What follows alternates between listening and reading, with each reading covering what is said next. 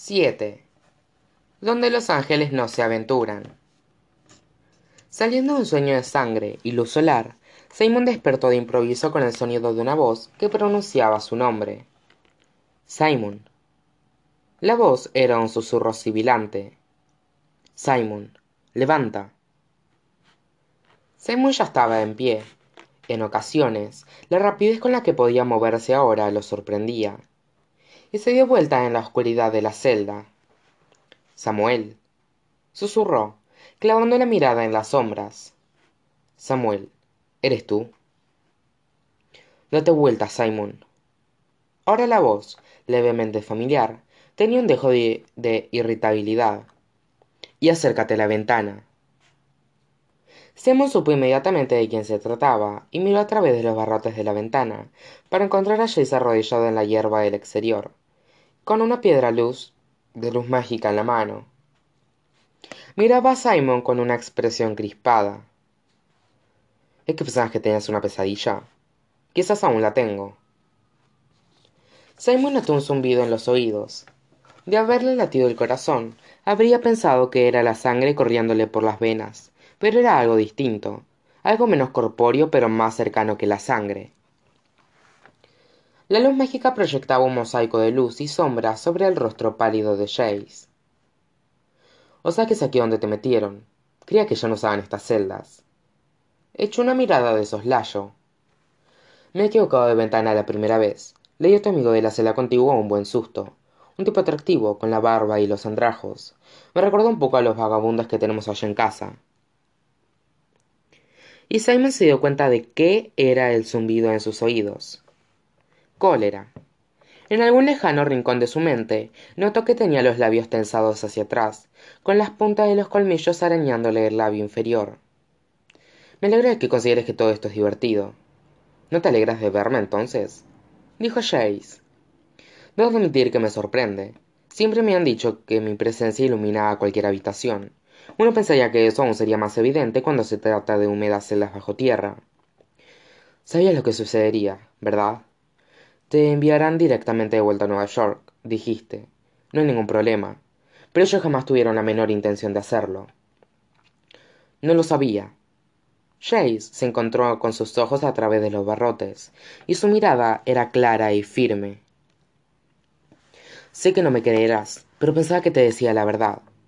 O estás mintiendo o eres estúpido. Entonces soy estúpido. O ambas cosas, finalizó Simon. Me siento inclinado a pensar que ambas. No tengo motivos para mentirte. No ahora. La mirada de Jace permaneció firme. Y deja de enseñarme los colmillos. Me están poniendo nervioso. Estupendo, dijo Simon. Si quieres saber el motivo es porque hueles a sangre. Es mi colonia. EAU de herida reciente. Jace alzó la mano izquierda era un guante de vendajes blancos manchados en los nudillos donde la sangre se había filtrado. Simon frunció el entrecejo.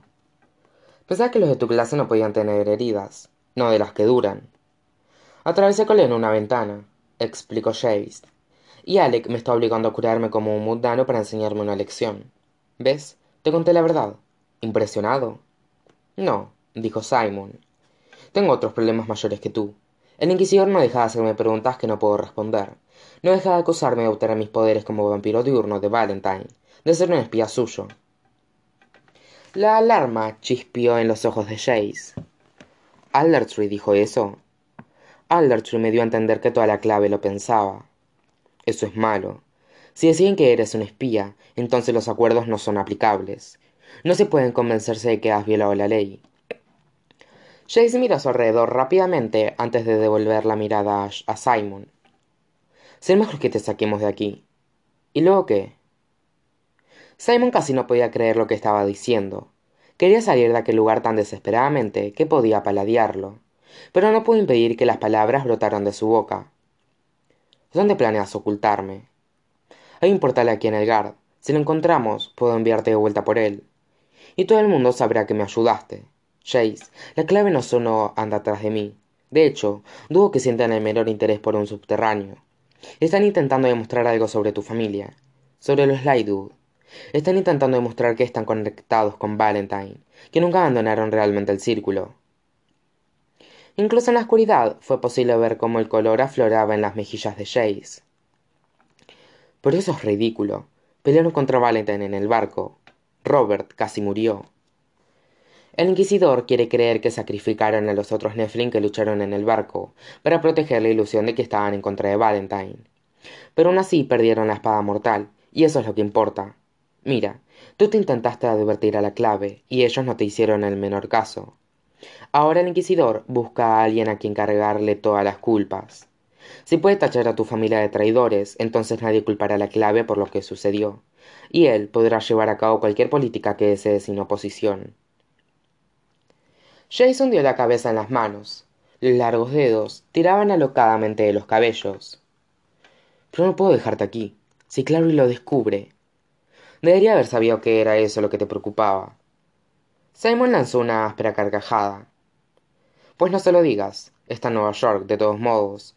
Gracias a... Se interrumpió, incapaz de pronunciar la palabra. Tenías razón, dijo en su lugar. Me alegra de que no esté aquí. Jace alzó el rostro de las manos. ¿Qué? La clave perdió el juicio. ¿Quién sabe lo que le harían si supiesen lo que puede hacer? Tenías razón. Repitió Simon, y cuando Jace no dijo nada en respuesta, añadió. Y ser mejor que disfrutes lo que acabo de decirte. Probablemente no volveré a decirlo.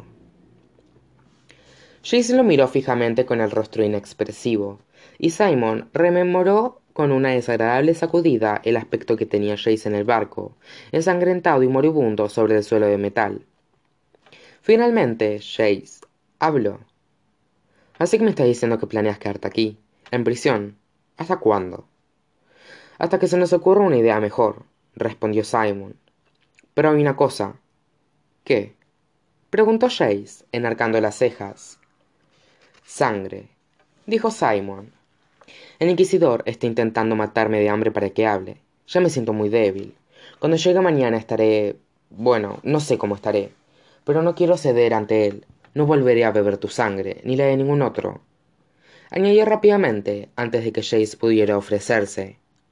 Sangre animal servirá. Te puedo conseguir sangre, repuso Jace. Luego vaciló.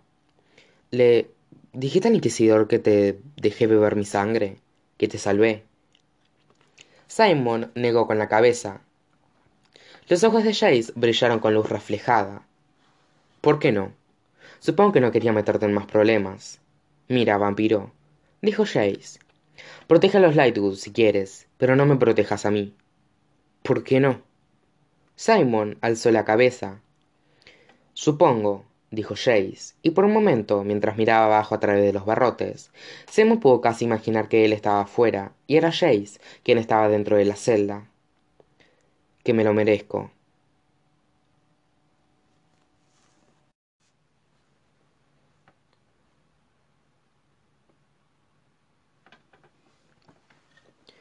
Chloe despertó al oír un sonido como de granido sobre un tejado de metal.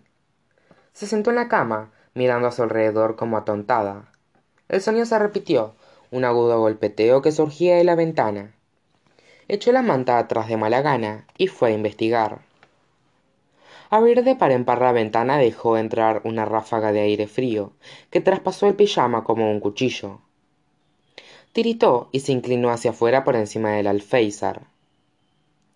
Había alguien de pie en el jardín situado abajo, y por un momento, con el corazón dándole un brinco, todo lo que vio fue que la figura era esbelta y alta, con despeinados cabellos juveniles. Entonces él alzó la cara y vio que el cabello era oscuro, no rubio, y se dio cuenta de que, por segunda vez, había esperado a Jace y Sebastian había aparecido en su lugar. El muchacho sostenía un puñado de guijarros en una mano. Sonrió al verla asomar la cabeza y se señaló a sí mismo y luego al enrejado del rosal. Baja. Ella negó con la cabeza y señaló en dirección a la parte delantera de la casa.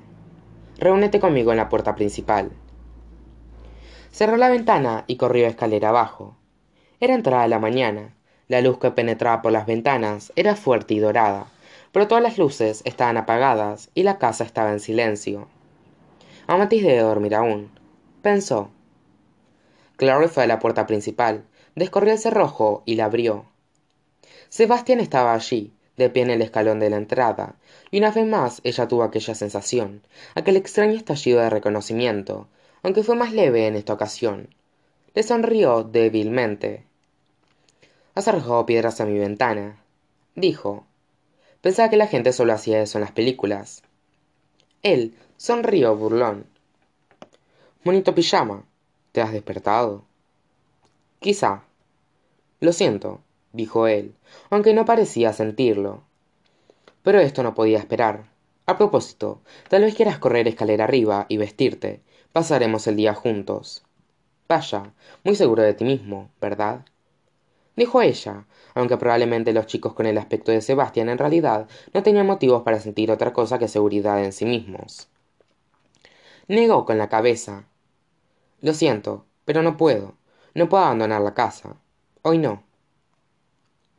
Una tenue arruga de preocupación apareció entre los ojos del muchacho. Ayer saliste. Lo sé, pero eso fue antes de. antes de que Amatis me hiciera sentir como una enana de cinco centímetros. Simplemente no puedo. Y por favor, no intentes persuadirme de que lo haga, ¿de acuerdo? De acuerdo, dijo él. No discutiré, pero al menos deja que te diga lo que he venido a decirte. Luego, lo prometo, si todavía quieres que me vaya, me iré. ¿Qué es? Él alzó el rostro y ella se preguntó cómo era posible que unos ojos oscuros pudiesen resplandecer exactamente como los dorados. Sé dónde puedes encontrar a Ragnar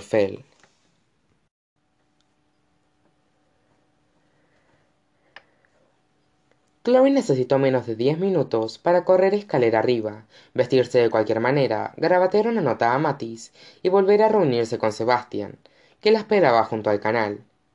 El muchacho sonrió oreja a oreja, mientras ella corría a su encuentro, sin aliento, con el abrigo verde echado sobre un brazo.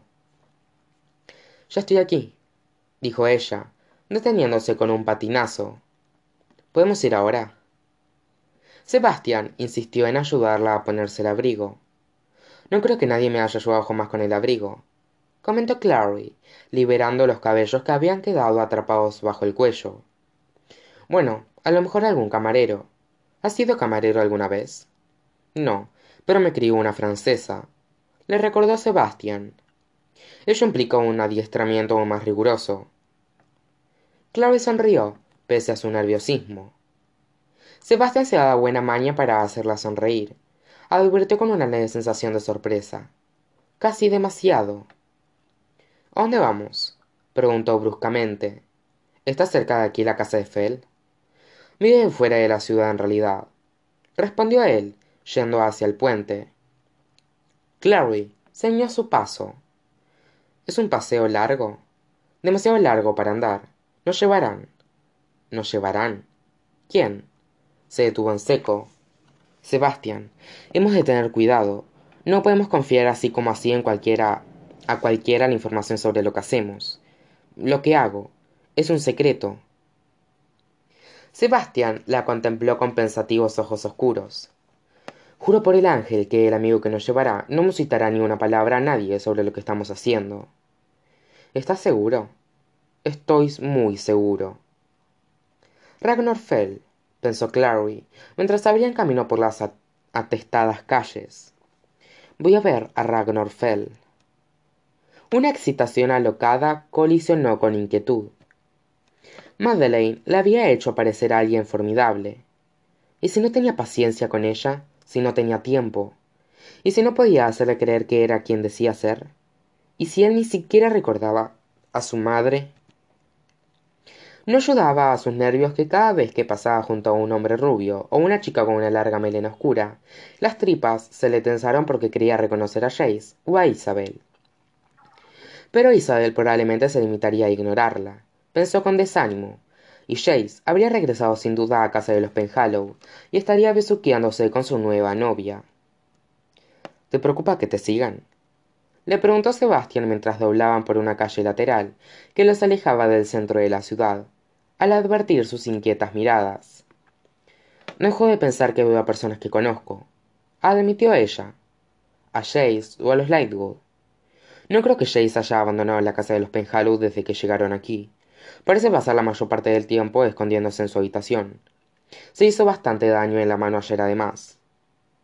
¿Se ha hecho daño en la mano? ¿Cómo? Clary, olvidando mirar por dónde iba, tropezó con una piedra. La calzada por la que habían estado andando había pasado de adoquines a gravilla sin que ella lo advirtiera. Uy. Ya estamos, anunció Sebastián, deteniéndose frente a una valla alta de madera y alambre. No había casas por allí. Habían dejado atrás de un modo súbito el distrito residencial y tan solo había aquella valla en un lado y una ladera pedregosa que marchaba en dirección al bosque en el otro. La valla tenía una puerta, pero estaba cerrada con un candado. Sebastián sacó de bolsillo una gruesa llave de acero y abrió el portón. Regresaré enseguida con nuestro transporte. Cerró la puerta detrás de él. Clary acercó el ojo a listones. Por entre las aberturas pudo vislumbrar lo que parecía una casa baja de tablas rojas, aunque no parecía tener realmente una puerta o auténticas ventanas. El portón se abrió y Sebastián reapareció, sonriendo oreja a oreja. Sujetaba una correa en una mano. Detrás de él avanzaban dócilmente un enorme caballo gris y blanco, con una mancha en forma de estrella en la frente. ¿Un caballo? ¿Tienes un caballo? Clary lo miró fijamente. Atónita. ¿Quién tiene un caballo? Sebastián acarició cariñosamente al caballo en el cuarto delantero.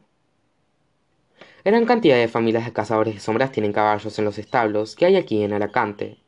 Si te has fijado, no hay coches en Idris. No funcionan bien en todas las salvaguardas que hay por aquí. Palmeó el pálido cuero de la silla del caballo, grabado con un emblema que mostraba una serpiente acuática emergiendo de un lago en una serie de aros. El nombre Verlac estaba escrito debajo con esmerada caligrafía. Vamos, sube. Clary retrocedió. Jamás he montado a caballo antes. Yo seré quien montará caminante. La tranquilizó Sebastián. Tú tan solo irás sentada delante de mí. El caballo resopló. Tenía unos cuantos dientes enormes, advirtió Clary, con inquietud. Imaginó aquellos dientes hundiéndosele en la pierna y pensó en todas las niñas que había conocido en primaria que habrían querido tener ponis. Se preguntó si estaban locas. Sé valiente, se dijo. Es lo que tu madre haría. Inspiró profundamente. De acuerdo, vamos. La determinación de Clary de ser valiente duró cuanto tardó Sebastián, después de ayudarla a subir a la silla, en saltar sobre el caballo detrás de ella y hundirle los talones en los flancos. Caminante salió disparado como una bala, golpeando el suelo de grava con una energía que le envolvió violentas sacudidas, que ascendían por su columna vertebral. Se aferró al trozo de silla que sobresalía hacia arriba delante de ella, hundiendo las uñas con fuerza suficiente para dejar marcas en el cuero. La carretera por la que avanzaban se estrechó a medida que salían de la ciudad, y en aquel momento había terraplenes de gruesos árboles a ambos lados de ellos, muros de vegetación que impedían cualquier visión más amplia. Sebastián tiró de las riendas y el caballo tuvo, detuvo su frenético galope. Los latidos del corazón de Clary aminoraron junto con el paso del animal. A medida que su pánico se desvanecía, la muchacha empezó, poco a poco, a ser consciente de la presencia de Sebastián a su espalda. El joven sostenía las riendas a ambos lados de ella, creando a su alrededor una especie de jaula, con los brazos que le impedían sentir que podía resbalar fuera del caballo. Se sintió repentinamente muy consciente de la presencia del muchacho, no sólo de la fuerte energía en los de los brazos que la sujetaban, sino de que ella estaba recostada contra su pecho, y que él olía, por algún motivo, pimienta negra. No le resultó molesto. Era aromático y agradable, muy diferente del olor de Jace a jabón y luz solar. Aunque no es que la luz del sol tuviera olor, en realidad, pero si lo tuviese. Apretó los dientes. Estaba con Sebastian, de camino a encontrarse con un poderoso brujo y divagaba sobre el modo en que olía Jace. Se forzó a mirar en derredor. Los verdes terraplenes de árboles empezaban a ser menos densos y ya podía ver una franja de campiña jaspiada a cada lado. Era hermoso de un modo agreste, una alfombra verde interrumpida aquí y allí por la cicatriz de una carreta de piedra gris o un risco de roca negra alzándose fuera de los pastos. Macizos de delicadas flores blancas, las mismas que había visto en la necrópolis con Luke, adornaban las colinas como una esporádica nevada. ¿Cómo has averiguado dónde está Ragnarfell? preguntó, mientras Sebastián conducía con habilidad al caballo alrededor de un surco de la carretera. Mi tía Eloyd posee toda una red de informadores, sabe todo lo que sucede en Idris, incluso a pesar de que ella misma nunca viene aquí, odia abandonar el instituto. ¿Qué hay de ti? ¿Vienes mucho a Idris? En realidad, no. La última vez que estuve aquí tenía unos cinco años. No había visto a mis tíos desde entonces, así que me alegro de estar aquí ahora me ofrece la oportunidad de ponerme al día. Además, echo en falta a Idris cuando no estoy aquí. No existe ningún otro sitio como este. Es algo que está en la tierra del lugar. Empezarás a sentirlo, y entonces lo echarás de menos cuando no estés aquí.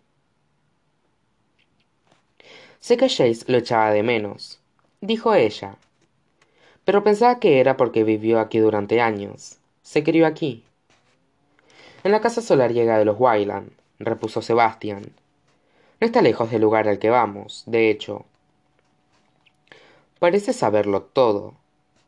No todo, respondió él con una carcajada, que Clary sintió a través de la espalda. Sí, Idris lleva a cabo su magia sobre todo el mundo, incluso aquellos que como Jace tienen motivos para odiar el lugar. ¿Por qué dices eso? Bueno, lo crió Valentine, ¿no es cierto? Y eso debe haber sido de lo más espantoso. No lo sé, vaciló Clary. Lo cierto es que tiene sentimientos encontrados sobre ello. Creo que Valentine fue en cierto modo un padre horrible, pero por otra parte las escasas muestras de amabilidad y amor que le mostró fueron toda la amabilidad y amor que Jace conoció jamás. Sintió una oleada de tristeza mientras hablaba. Creo que recordó a Valentine con mucho afecto durante mucho tiempo. No puedo creer que Valentine mostrara jamás amabilidad o amor hacia Jace. Valentine es un monstruo. Bueno, sí, pero Jace es su hijo, y no era más que un niño pequeño. Creo que Valentine sí lo amaba, a su manera. No, la voz de Sebastián sonó cortante.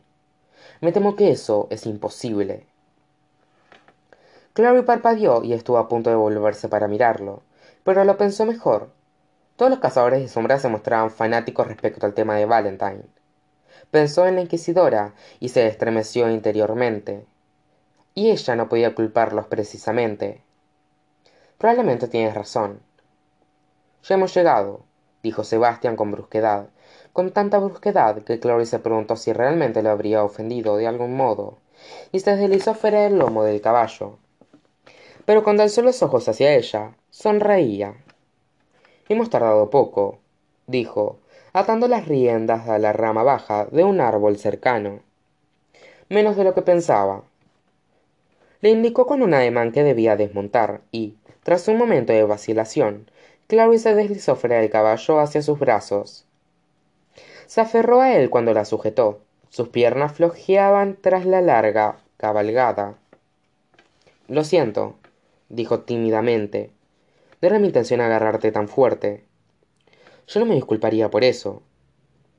El aliento del muchacho era cálido sobre su cabello, y ella se estremeció. Las manos de Sebastián se desmoronaron, demoraron solo un instante más sobre la espalda de Clary antes de soltarla con desgana. Todo ello no ayudaba a que las piernas de Clary se sintieran más firmes. Gracias, dijo, sabiendo a la perfección que estaba ruborizada y deseando de todo corazón que su piel clara no mostrara el rubor con tanta facilidad. Así que... ¿es aquí? Miró a su alrededor. Estaban en un pequeño valle entre colinas bajas. Había varios árboles de aspecto nudoso, alineados alrededor de un claro. cuyas ramas retorcidas poseían una belleza escultural, recortadas en aquel cielo azul acero. Pero, aparte de eso... Aquí no hay nada, dijo frunciendo el entrecejo. Clary, concéntrate. ¿Quieres decir un glamour? Pero por lo general no tengo que... Los glamours en Idris a menudo son más fuertes que en otras partes. Puede que tengas que esforzarte más de lo habitual. Posó las manos sobre los hombros de ella y la hizo girar con suavidad. Observa el claro. Clary efectuó en silencio el truco mental que le permitía desprender la ilusión de la cosa que disfrazaba. Se imaginó frotando trementina sobre una tela, desprendiendo capas de pintura para dejar al descubierto la auténtica imagen que había debajo. Y allí estaba, una pequeña casa de piedra con un puntiagudo tejado a dos aguas, y humo serpenteando desde la chimenea en un elegante arabesco. Un sendero sinuoso flanqueado de piedras conducía hasta la puerta principal. Mientras miraba, el humo que salía a bucanadas de la chimenea dejó de ascender en espiral y empezó a adoptar la forma de un ondulante signo de interrogación. Sebastián rió. Creo que eso significa. ¿Quién está ahí? Clary se envolvió más en el abrigo. El viento que soplaba a través de la uniforme hierba no era tan fresco, pero sentía hielo en los huesos de todos modos. Parece salido de un, de un cuento de hadas.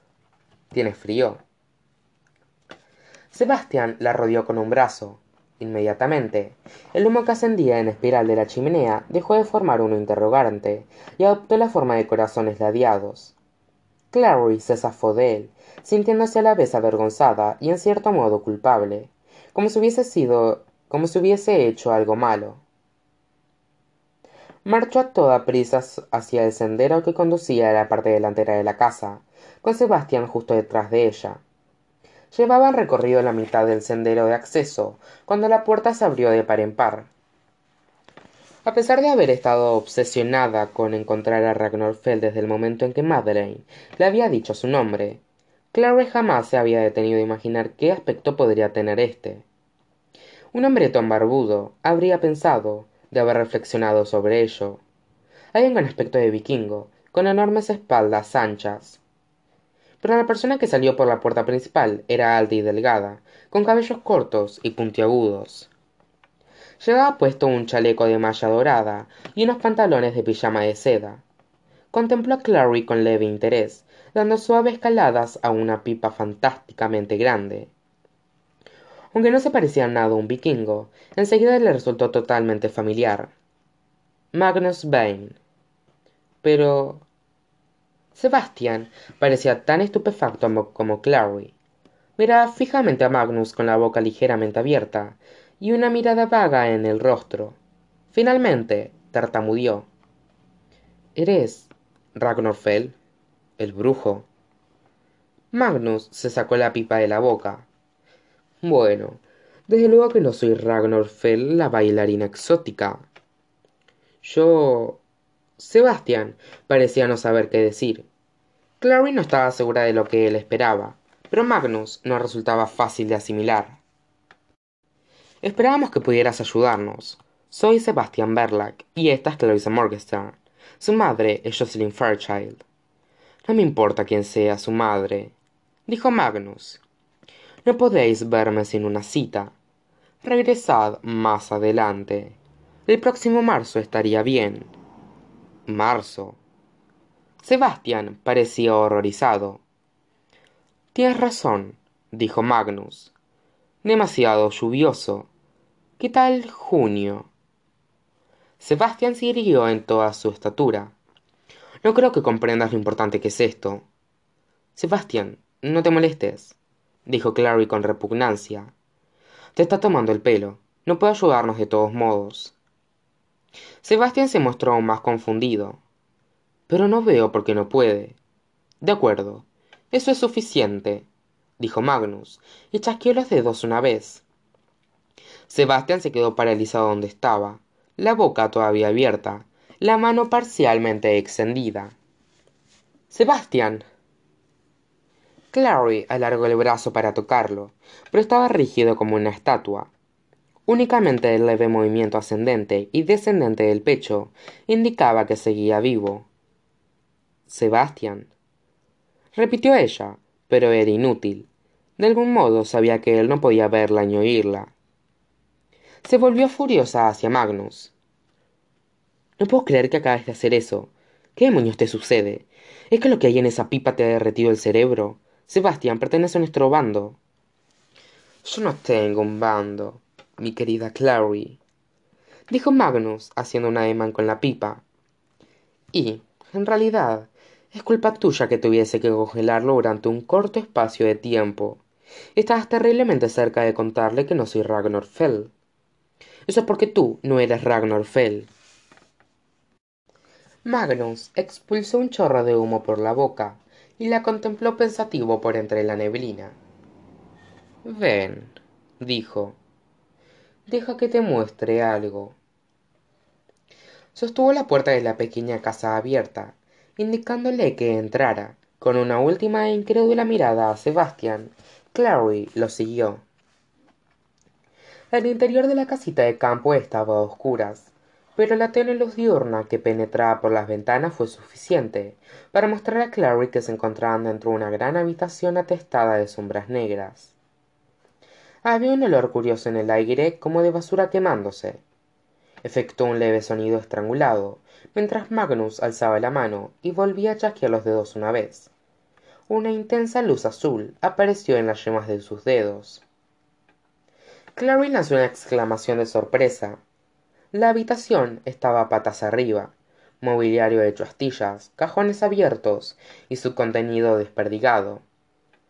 Páginas arrancadas de libros flotaban en el aire como cenizas. Incluso el cristal de la ventana estaba hecho añicos.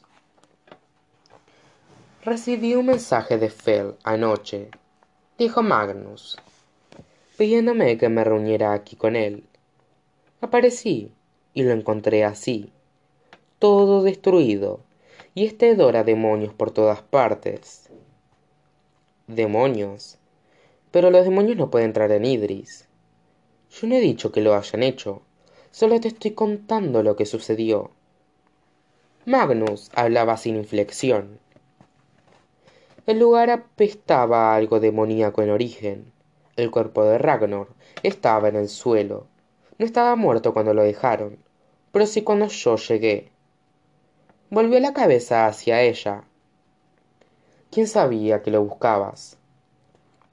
Madeleine, musitó Clary. Pero está muerta. Sebastian, Jace y Simon. Los Lightwood. Ah, dijo Magnus. Si los Lightwood lo saben, la clave puede perfectamente saberlo a estas horas. Y Valentine tiene espías en la clave. Debería haberlo mantenido en secreto en lugar de preguntar a todo el mundo por él. Reposó Clary, horrorizada. Es culpa mía. Debería haber advertido a Fell. Se me permite señalar, indicó Magnus, que tú no podías encontrarlo, lo que de hecho constituye motivo suficiente para que preguntaras a la gente por él. Mira, Madeleine, ¿y tú? Simplemente piensas en Fell como alguien que podía ayudar a tu madre, no hay nadie en quien Valentine podría estar interesado más allá de eso. Pero había algo más. Valentine tal vez no sabía cómo despertar a tu madre, pero parece saber que lo que ella hizo para ponerse en ese estado guardaba conexión con algo que él deseaba muchísimo. Un libro de hechizos concreto. ¿Cómo sabes todo esto? preguntó Clary. Porque Ragnar me lo contó. Pero. Magnus la interrumpió con un ademán. Los brujos tienen modos de comunicarse entre sí. Tenemos nuestros propios idiomas.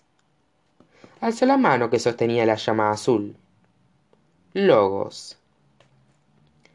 Letras de fuego, al menos de quince centímetros de altura cada una, aparecieron en las paredes como grabadas en la piedra con oro líquido.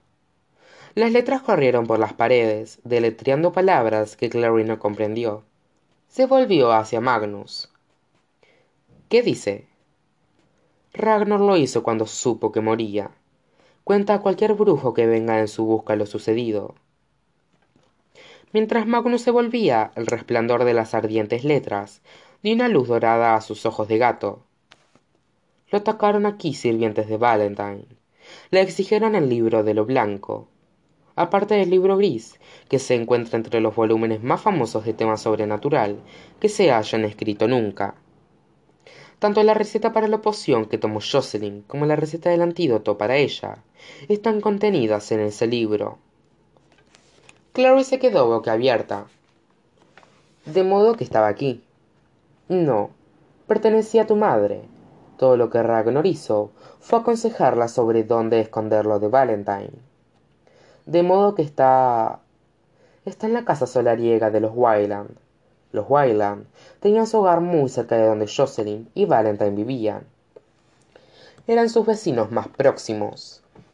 Ragnar le sugirió a tu madre que ocultara el libro en su casa, donde Valentine jamás lo buscaría, en la biblioteca, de hecho.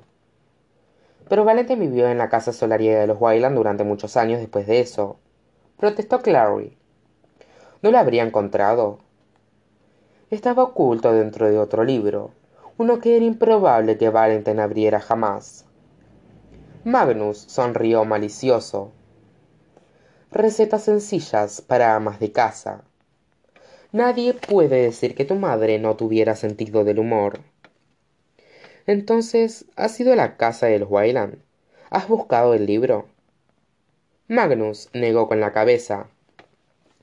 Clary, en esa casa hay salvaguardas que te envían en la dirección equivocada, y no solo mantienen alejada a la clave, mantienen alejado a todo el mundo, especialmente a los subterráneos. Tal vez si tuviese tiempo para trabajar en ellas, podría descifrarlas, pero entonces, ¿nadie puede entrar allí? La desesperación le arañó el pecho. Es imposible. Yo no he dicho eso, repuso Magnus. Se me ocurre al menos una persona que podría casi con toda seguridad entrar en la casa. ¿Te refieres a Valentine? Me refiero al hijo de Valentine, dijo él. Clary sacudió la cabeza. Chase no me ayudará, Magnus. No me quiere aquí. De hecho, dudo siquiera que quiera hablar conmigo.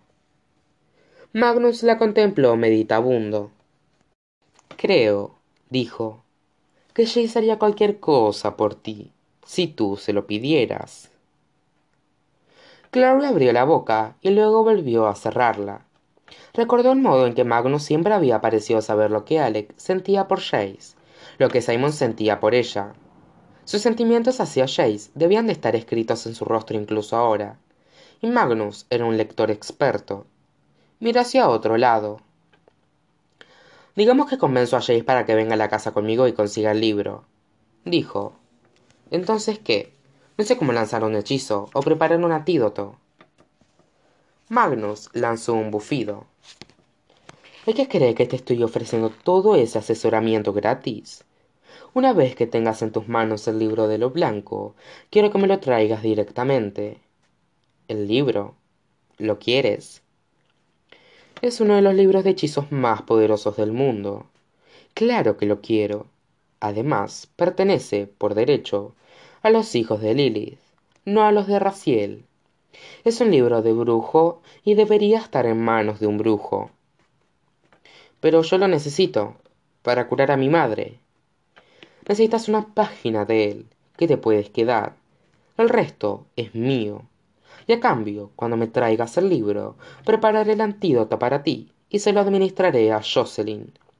No me digas que no es un trato justo. Extendió una mano. ¿Cerramos el trato? Tras un momento de vacilación, Clary le estrechó la mano. Espero no tener que lamentarlo. Eso espero, dijo Magnus, volviéndose alegremente hacia la puerta principal. En las paredes, las letras de fuego se desvanecían ya. El arrepentimiento es una emoción carente de sentido, ¿no te parece? El sol en el exterior parecía especialmente brillante, tras la oscuridad de la casita. Clary se quedó pestañeando mientras el paisaje se iba aclarando ante sus ojos. Las montañas a lo lejos, caminante, masticando hierba con satisfacción, y Sebastián inmóvil como una estatua de jardín, con una mano todavía extendida. Se volvió hacia Magnus. ¿Podrías descongelarlo, por favor? Magnus pareció divertido. Me he sorprendido al recibir el mensaje de Sebastián esta mañana, dijo, diciendo que te estaba haciendo un favor, nada menos. ¿Cómo lo conociste? Es primo de unos amigos de los Lightwood o algo así. Es agradable. Agradable. Bah, es divino. Magnus miró con ojos soñadores en su dirección. Deberías dejarlo aquí. Podría colgar sombreros en él y otras cosas. No, no puedes quedártelo. ¿Por qué no? ¿Te gusta? Los ojos de Magnus centellearon. Parece que le gustas. Lo vi yendo por tu mano ahí fuera igual que una ardilla lanzándose sobre un maní. ¿Por qué no hablamos sobre tu vida amorosa? Contraatacó Clary. ¿Qué de ti, Alec? Alec se niega a admitir que tenemos una relación, y por lo tanto yo me niego a hacerle caso. Me envió un mensaje de fuego pidiéndome un favor el otro día. Iba dirigido al brujo Bane, como si yo fuese un perfecto desconocido. Sigue colgado de Chase, aunque esa relación nunca irá a ninguna parte. Un problema sobre el que imagino que tú no sabes nada. Vamos, cállate. Observó a Magnus con desagrado. Oye, si no descongelas a Sebastián, no podré irme de aquí, y jamás conseguirás el libro de lo blanco. De acuerdo, de acuerdo. Pero puedo pedirte algo. No le cuentes nada de lo que te acabo de explicar, sea amigo de los Lightwood o no. Magnus chasqueó los dedos malhumorado.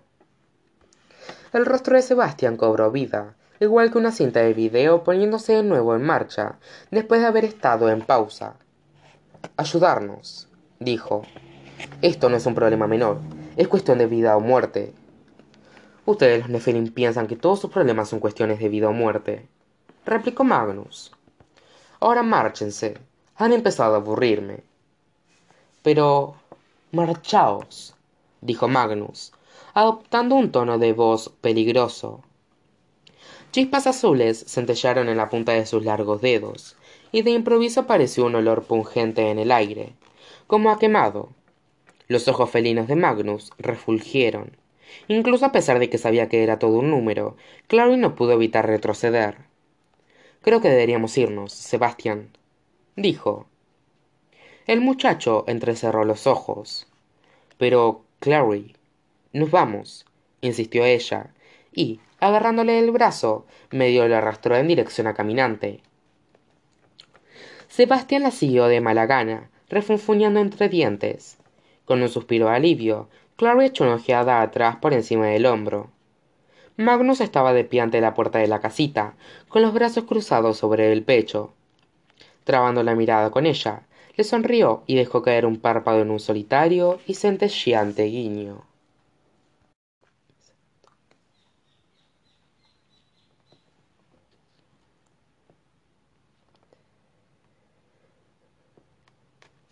Lo lamento, Clary. Sebastián tiene una mano sobre el hombro de ella y la otra en su cintura mientras la ayudaba a montar en el amplio lomo de caminante. Clary reprimió una vocecita dentro de su cabeza que le advertía que no volviese a subir al caballo, a ningún caballo, y le permitió que la alzara, pasó una pierna por encima y se acomodó en la silla, decidiéndose que se mantenía en equilibrio sobre un enorme sofá en movimiento y no sobre una criatura viva que podría volver la cabeza y morderla en cualquier momento. ¿Qué es lo que lamentas? le preguntó mientras él montaba detrás de ella. Resultaba casi irritante la facilidad con que montaba, como si danzara, pero era reconfortante contemplarlo estaba claro que sabía lo que hacía, se dijo mientras él alargaba los brazos por delante de ella para tomar las riendas. Supuso que era bueno que uno de ellos lo supiese. Lo de Ragnarfell no esperaba que se mostrase tan reacio a ayudar, aunque los brujos son caprichosos. Tú ya has conocido a uno, ¿verdad? Conocí a Magnus Bane. Se volvió un momento para mirar más allá de Sebastián, hacia la casita que se perdía en la distancia detrás de ellos. El humo brotaba de la chimenea en forma de pequeñas figuras danzantes. Magnuses danzantes. No pudo saberlo desde allí. Es el gran brujo de Brooklyn. Es muy parecido a Fell. Increíblemente similar. No te preocupes por Fell.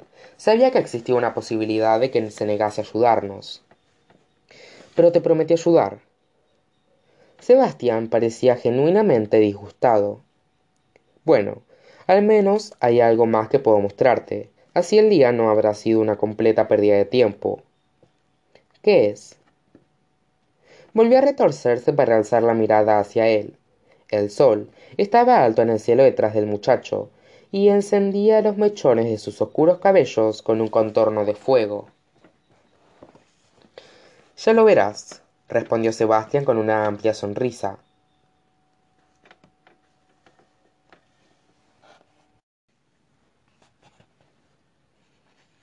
A medida que se, que se alejaban más de Alacante, muros de verde follaje aparecían fugazmente en ambos lados, dejando paso de vez en cuando a panoramas de una belleza inverosímil.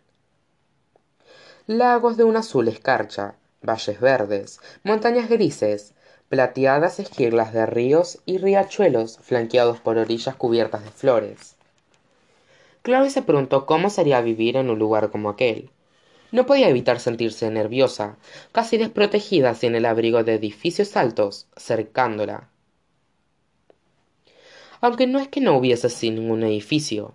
De vez en cuando el tejado de un gran edificio de piedra se alzaba ante la vista por encima de los árboles. Eran las casas solariegas, explicó Sebastián, gritándole al oído. Las casas de campo de las familias adineradas de cazadores de sombras. A Clary le recordaban las antiguas mansiones enormes situadas a lo largo del río Hudson, al norte de Manhattan, donde los neoyorquinos ricos habían veraneado hacía cientos de años. La carretera a sus pies había pasado de grava a tierra, Clary fue sacada violentamente de su ensoñación cuando coronaron una colina y Sebastián detuvo en seco a caminante. Aquí está, dijo. Clary abrió los ojos de par en par. Lo que estaba era una derrumbada masa de piedra carbonizada y ennegrecida, reconocible solo por el contorno como algo en una ocasión había sido una casa conservaba la estructura de una chimenea, que todavía señalaba hacia el cielo, y un pedazo de pared con una ventana sin cristal abierta en el centro. Crecía maleza entre los cimientos, verde en medio del negro. No entiendo, dijo ella. ¿Por qué estamos aquí? ¿No lo sabes? preguntó Sebastián. Aquí es donde vivían tu madre y tu padre, donde nació tu hermano. Esto era la casa de los Fairchild. No era la primera vez que Clary oía la voz de Foch en su cabeza. Valentine encendió una gran hoguera y se quemó a sí mismo junto con su familia, su esposa y su hijo.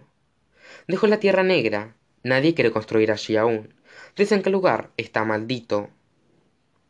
Sin decir nada más, la muchacha se deslizó fuera del lomo del caballo. Oyó como Sebastián la llamaba, pero descendía corriendo, resbalando por la baja colina. El terreno se nivelaba allí donde la casa se había alzado. Las piedras ennegrecidas de lo que en una ocasión había sido un sendero yacían secas y secas se agrietaba a sus pies. Por entre las malas hierbas pudo ver unos escalones que finalizaban abruptamente, unos pocos centímetros por encima del suelo.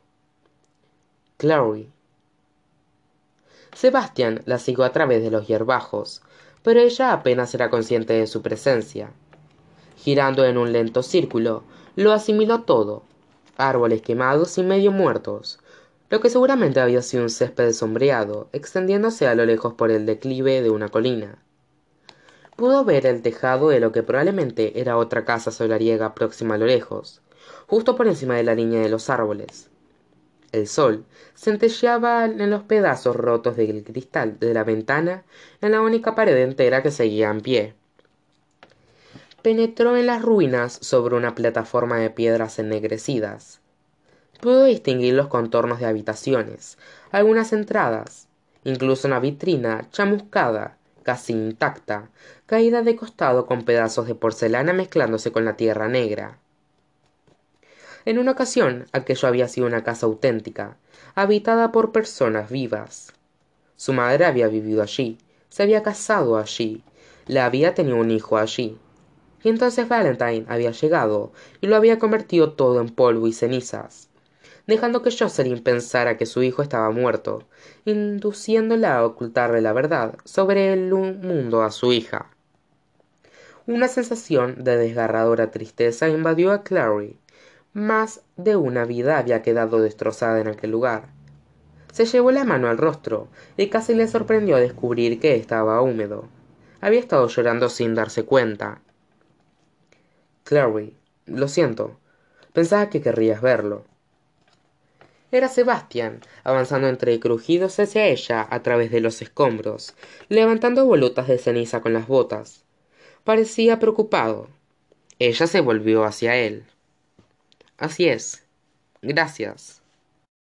El viento había empezado a soplar con fuerza y azotaba el rostro del muchacho con mechones de sus propios cabellos negros. Él le dedicó una sonrisa pesarosa.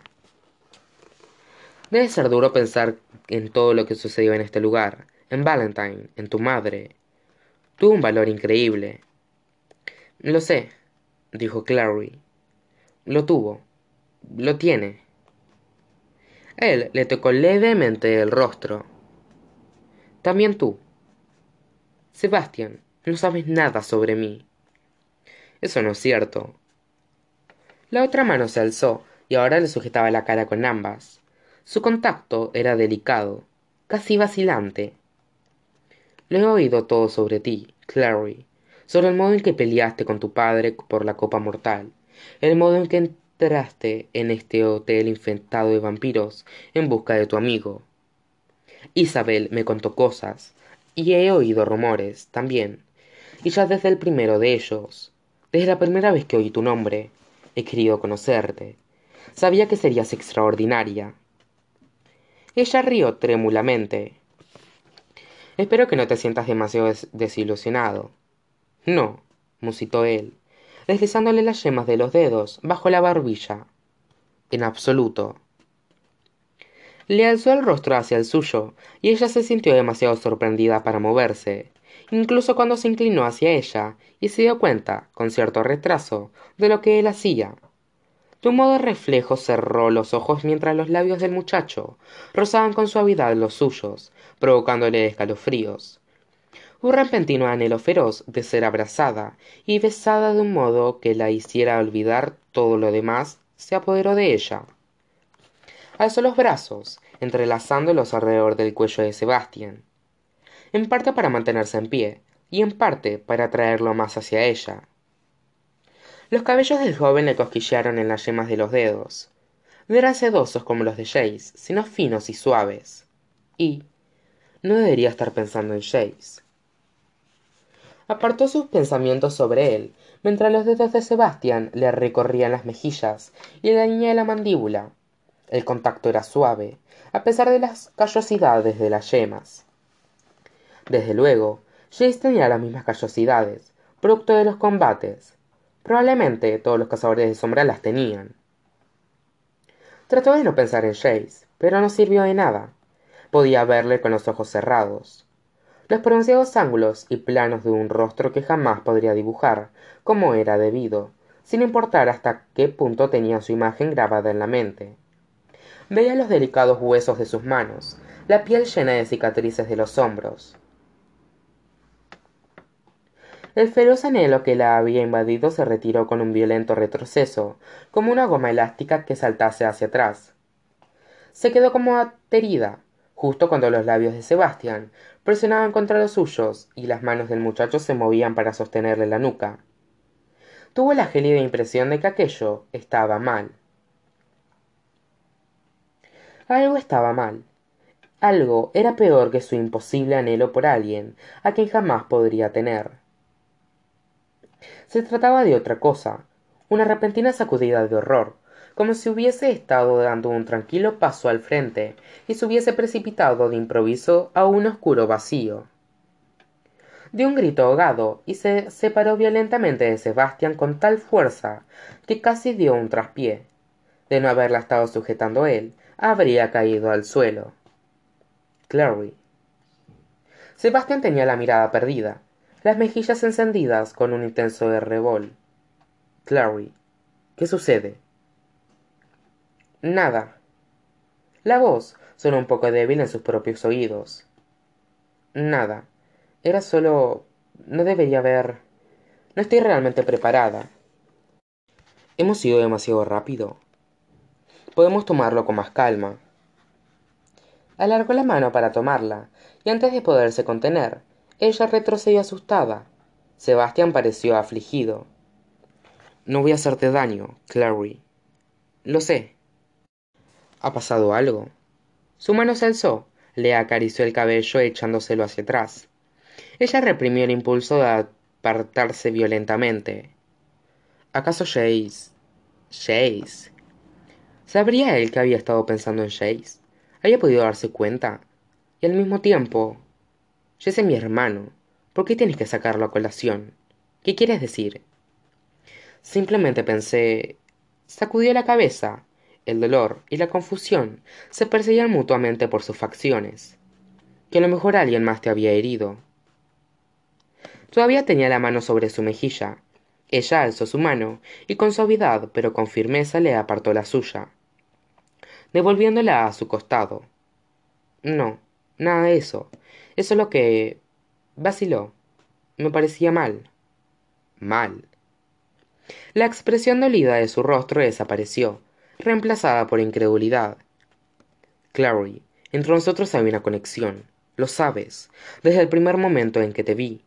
Sebastián, no. Sentí como si fueses alguien a quien siempre había estado esperando. Vi que tú también lo sentías.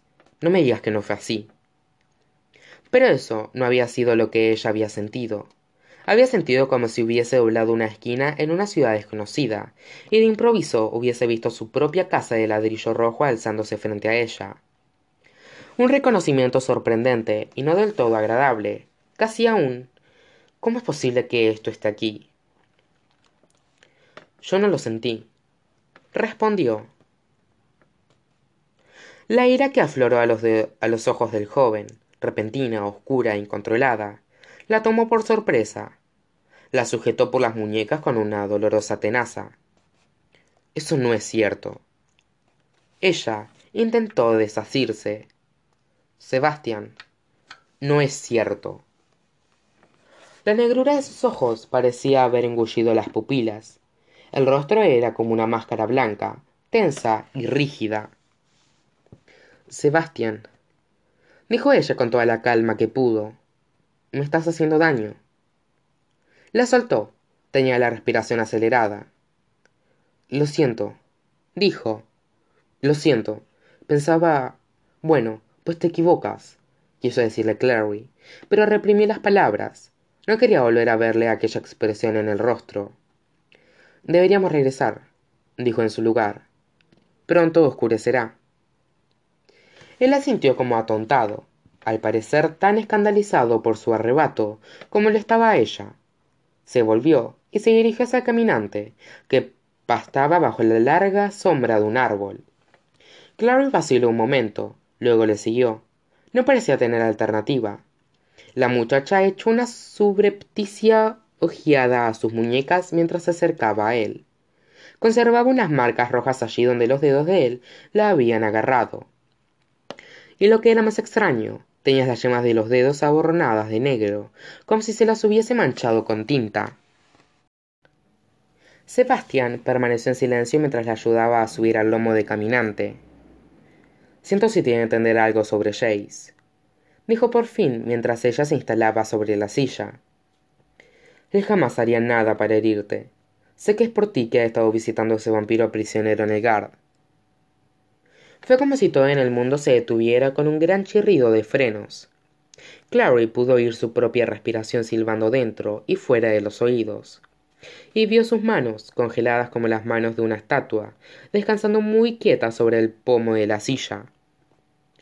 ¿Vampiro prisionero? susurró. Sebastián alzó su rostro sorprendido hacia ella. Sí, dijo. Simon, ese vampiro que trajeron con ellos desde Nueva York. Pensaba... Quiero decir, estás seguro de que lo sabías. ¿No te lo contó Jace?